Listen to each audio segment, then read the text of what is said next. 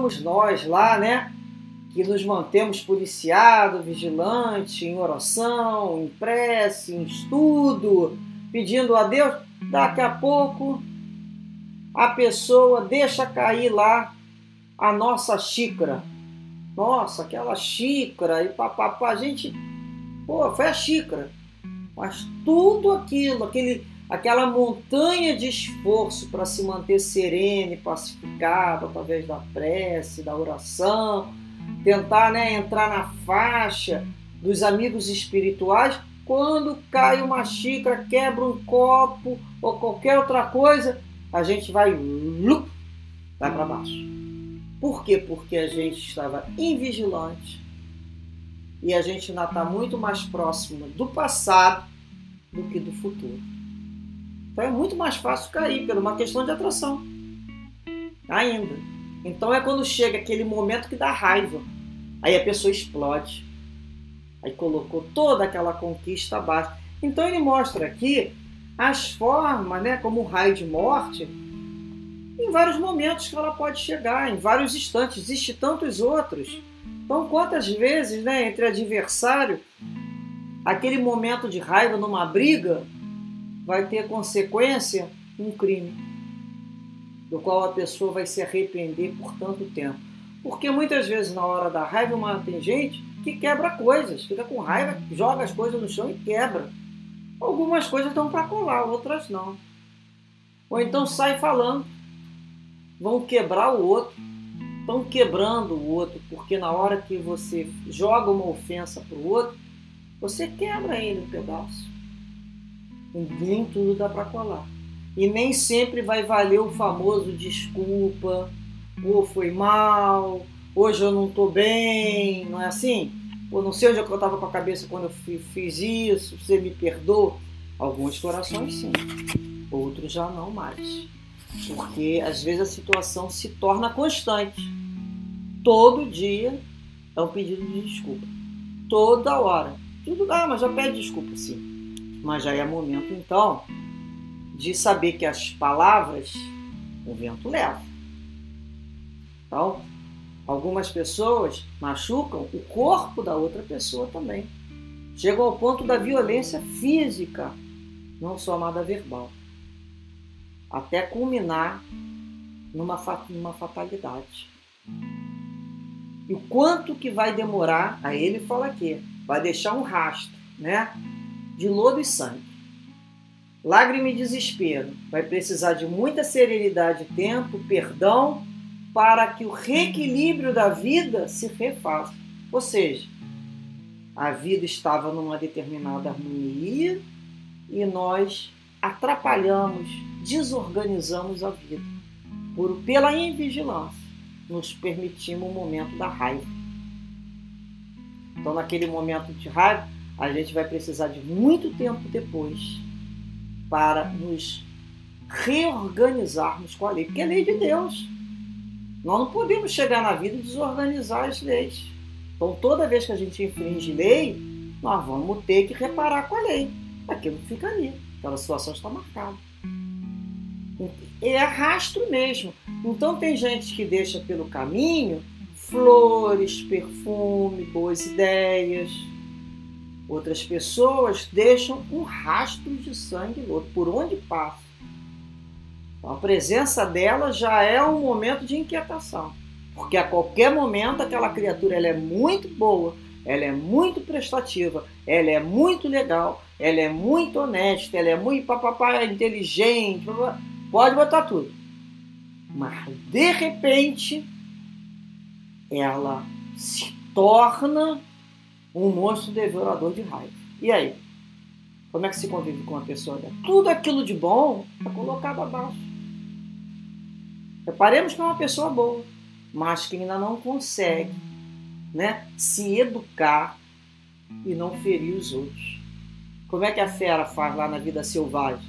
Ela ruge, mostra a força dela, mete-lhe a pata até ou estraçá-lo de uma vida. Então, é muita questão instintiva ainda. Então, a gente percebe aqui, todos nós sabemos né, que a raiva é, na realidade, é uma reação daquele que tem medo. Ele não sabe agir. Quanto mais medo a criatura tem, mais ela, ela vai agir com raiva, porque não existe a emoção medo, não existe um antídoto dela, a emoção coragem. A emoção coragem ela não existe. O que acontece é que a pessoa acaba, pelo um processo já de automatismo biológico, de priscas era, ela sempre aprendeu a, a sobreviver no momento que ela tinha medo para, e paralisava ou fugia, foi nós fomos desencadeando um processo que a gente chama de raiva. A nossa musculatura fica toda eriçada, a gente fica todo tenso, né? igual aquele bicho assim pronto para atacar. Agora que eu vi, ó, tô vestido que nem um, um tigre para atacar, não é assim? Então a gente se torna uma dessas figuras que quando a gente olha alguém fazendo isso, a gente fala, que triste figura, né? É feio, né? Mas somos nós de vez em quando. Quando a gente começa a levantar a voz, por isso que a gente fica né, todo endurecido, porque a raiva faz com que a gente se arme para quê? Para a luta, para o enfrentamento, para o face a face. Já reparamos isso? Aí a gente tem que estar vigilante. Quando chega aquele ímpeto, o que, que ele nos fala aqui? Para conjurar-lhe. Olha só, conjurar o perigo que vem das trevas. Tem um remédio. Recebe esse pacto destruidor no clima do silêncio sobre a antena da oração. É aquela hora que a gente sente, né? A gente tem que, por isso a importância do autoconhecimento. A gente tem que se conhecer, conhecer os nossos limites. Nós temos limite. Ah, eu não aguento fulano quando começa. Então não vai. Então bota um fone. Então fica pensando, entra em vigilância. Às vezes nós temos que nos é, viver ou encontrar com pessoas que nos acionam o tempo todo esse clima de defesa, ou de ataque, ou de fuga. Então é a hora que a gente, a gente já não sabe. Quando chega em tal local, a gente já começa a sentir isso. A gente já não sabe que fulano de tal, quando chega próximo da gente, pode acontecer isso. A gente já não sabe quando vai reclamar de alguma coisa. Na vida e fora de relação, no mundo comercial, o outro a gente não sabe o que vai falar pra gente. Ele tem que estar vigilante. Como é que a gente está em vigilante? Antes até, a gente já está impressa, a gente já está saindo de casa impressa, pedindo a Deus proteção, né? Para que a gente consiga o quê? Se dominar, se perceber, segurar dentro de si sobre a antena da oração. Eu tudo posso naquele, né? Que é Deus naquele que confia. Então a gente lembra de Jesus.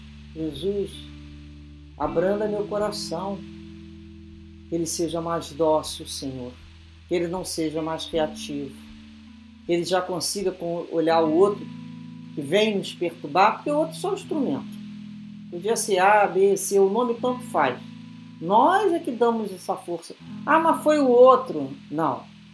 Nós é que damos aquela força para que o outro consiga nos desequilibrar. Se a gente não der essa força, ele nos desequilibra. A gente olha e fala assim: é tanto. Ele é tão doente quanto eu. Então vamos entrar em prece. Primeiramente a gente cala, muitas vezes a gente pensa. Depois a gente começa a tirar o pensamento dali e começa a imaginar sempre que eu falo Jesus nos abraçando no meio da gente, protegendo colocando um algodãozinho. E muitas vezes, em alguma das situações que somos solicitados, quem olha pode pensar assim: mas olha lá, um bobo, se calou. Não, de bobo não temos mais nada. Sabemos reagir, sabemos muito bem reagir. Já tivemos outras reencarnações do qual certamente levantamos né, a nossa espada lá para duelar, para ferir. Hoje com Jesus nós já aprendemos a embanhar a espada, a quietar, a sossegar, é falar assim: nada vale a minha paz de espírito. Esse tipo de situação vai deixar o outro de uma forma que eu não sei, mas a hora de começar eu sei, não sei a hora que aquilo pode acabar, uma discussão. A consequência que aquilo pode ter? Olha quanto prejuízo. E olha os momentos, o quanto que eu demorei para encontrar uma estabilidade. O mínimo que der de estabilidade para mim é o suficiente. Entra em prece, Jesus. Me dá força e me dá coragem. Isso é a antena da oração. Que possamos então, em todos os momentos, mantermos um mínimo de serenidade para observarmos a situação. Não mais de dentro do olho do furacão, não. A gente sai e fala assim: olha só o que essa situação está buscando eu entrar. Eu não vou entrar mais nesse tipo. Eu já tenho condições de pedir socorro amigo espiritual. Cala minha boca, abranda meus ouvidos e meu coração, que eu seja mais dócil aos Espíritos do Senhor. E dessa maneira, então, possamos nos despedir com a certeza do amparo espiritual e que Deus nos fortaleça com muita coragem, sempre. Coragem para nos calar, coragem para nos ver e coragem para nos modificar. Muita paz, muita paz sempre. Graças a Deus.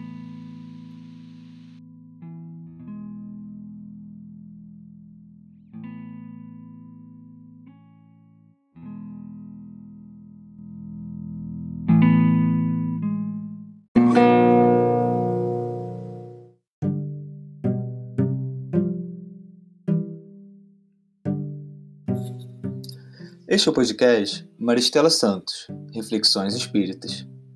Buscamos compartilhar reflexões sobre os ensinamentos e mensagens de amor e consolação da nossa querida doutrina espírita. Após a série Calma, nesta segunda temporada escolhemos o tema Reflexões sobre o livro Coragem, psicografado por Chico Xavier a partir das mensagens de diversos espíritos amigos. Os episódios são disponibilizados diariamente a partir das 7 da manhã e podem ser acessados no Spotify, Google e Apple Podcasts e nas principais plataformas agregadoras. Para assistir os vídeos desse estudo, visite o canal no YouTube Maristela Santos, através do link na descrição do episódio. Além das reflexões diárias, confira também nossas palestras, em formato de podcast, disponibilizadas às quartas-feiras, com temas variados e espíritas. Esperamos que esses estudos possam te fortalecer e fazer companhia nesse período. Até o próximo episódio de Coragem.